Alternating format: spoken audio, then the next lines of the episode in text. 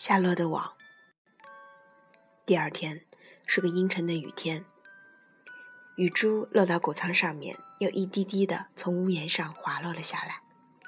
雨珠落到谷仓旁边的地上，一路渐跳到长满刺儿菜的灰菜的小路里。雨珠轻轻拍打着佐克曼太太厨房的窗子，顺着玻璃潺潺的往下流。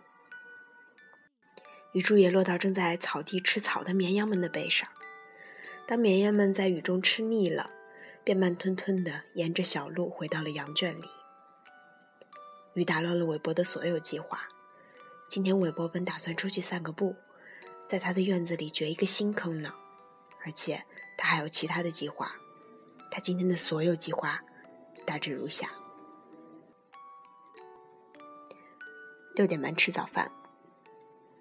早饭包括脱脂奶、面包渣、粗麦粉。一小块油煎圈饼，上面蘸着蜂蜜的麦糕，土豆皮，缀着葡萄干的小块布丁，零碎的麦片。早餐将在七点结束。从七点到八点，韦伯打算和住在他的食槽下面的耗子坦普尔曼谈天儿。虽然和坦普尔曼谈天不是这世上最有趣的事情，但至少比什么都不做要好。八点到九点。韦伯想在外面的太阳下打一个盹儿。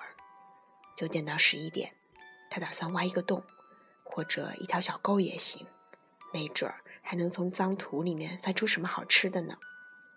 十一点到十二点，他只想默默地站着，瞧瞧落在木板上的苍蝇，瞅瞅在木须花间的蜜蜂，望望天空里的燕子。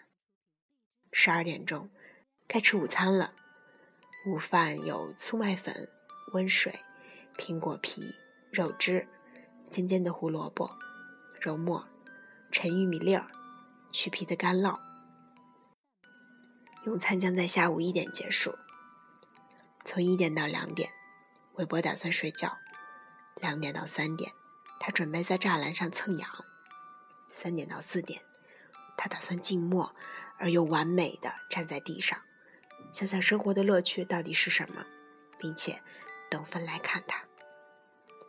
四点钟吃晚饭，晚饭有脱脂奶、剩饭、卤味的午餐盒里剩下的三明治、干梅皮，一小片这个，一小块那个，还有炸薯片、稀稀的果酱、一点苹果干、一块蛋糕等等这些那些东西。昨晚睡觉时，韦伯还一直想着这些计划，可是今早六点睁开眼，却看到外面正在下雨。这可真让他无法忍受。我把计划定得多么完美呀，可天却下起了雨。他说，他忧郁地在屋里站了一会儿，然后他走到门口往外看，雨滴撞到了他的脸。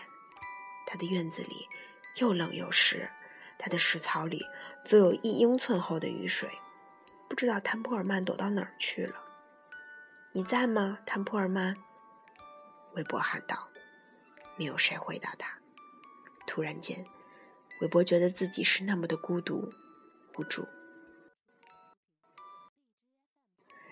今天就像昨天一样没劲，他叹息。我很年轻，我在谷仓里没有真正的朋友。雨会下一早晨，甚至整个下午。这样的坏天气，粪可能也不会出来。唉，他准不会来。韦伯又难过的哭起来。这两天里，他已经哭了两次了。六点半，韦伯听到石桶晃动的声音，芦苇正在外面的雨里给自己准备早饭呢。来吃吧，小猪。芦苇说。韦伯动都懒得动。芦苇把饲料倒进食槽，又刮了刮桶壁，才走开了。他注意到小猪好像有毛病了。韦伯想要的不是食物，而是关爱。他想要有一个朋友，某个能和他一起玩的人。他把这心思对在羊圈角落里静静坐着的母鹅讲了出来。“你愿意来和我一起玩吗？”他问。“抱歉，宝贝儿，抱歉。”母鹅说，“我正在孵我的蛋呢，它们共有八个，得时刻让它们又又又干干干干又暖，因此我只好待在这儿，不能走走走走走开。我孵蛋时不能玩。”我盼着能早点孵出小鹅来。当然，我想你一定不愿孵出一群啄木鸟来。”韦伯酸溜溜地说。韦伯又试着去问羊羔：“你能来和我一起玩吗？”他请求。“当然不能啦。”一只羊羔说。“首先，我无法进到你的院子里，因为我还太小，跳不过这篱笆。其次，我对猪一点儿也不感兴趣。照我看，猪比什么都不是，还不是？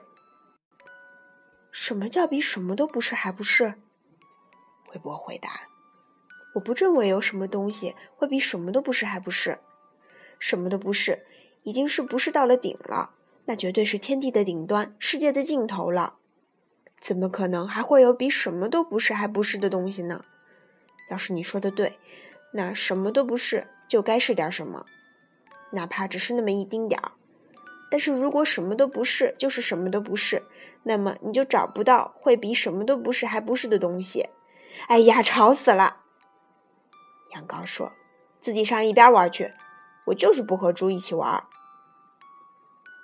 韦伯悲伤的躺下来，去听雨的声音。不久，他看见耗子正在顺着一块他自称为楼梯的斜放在那里的木板往下爬。“你愿意和我玩吗，坦普尔曼？”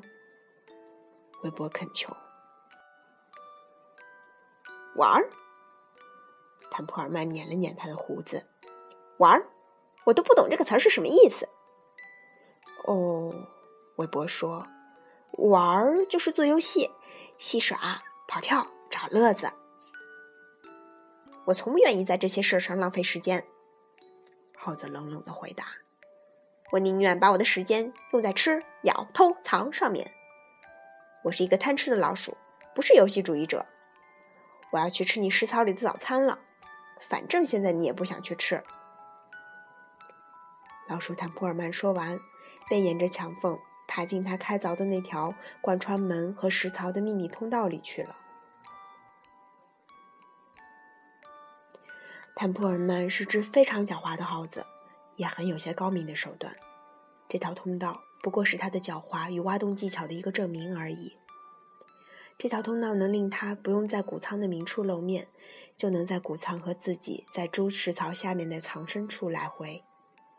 他在祖克曼先生的农场里挖了很多条地道，这样就可以不被发现的任意来去了。通常他都在白天睡觉，夜深才出来活动。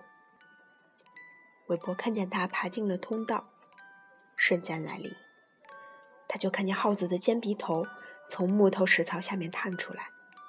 坦普尔曼小心地顺着石槽爬了进去。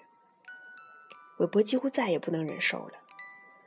谁愿意在一个忧伤的下雨天看到自己的早餐被别人吃掉呢？他知道外面的雨水正浇着在那里大嚼的坦普尔曼，可这也不会使他感到有所安慰。无助、失意、饥饿，他趴在牛粪堆里抽泣起来。傍晚，路伟去见佐克曼先生。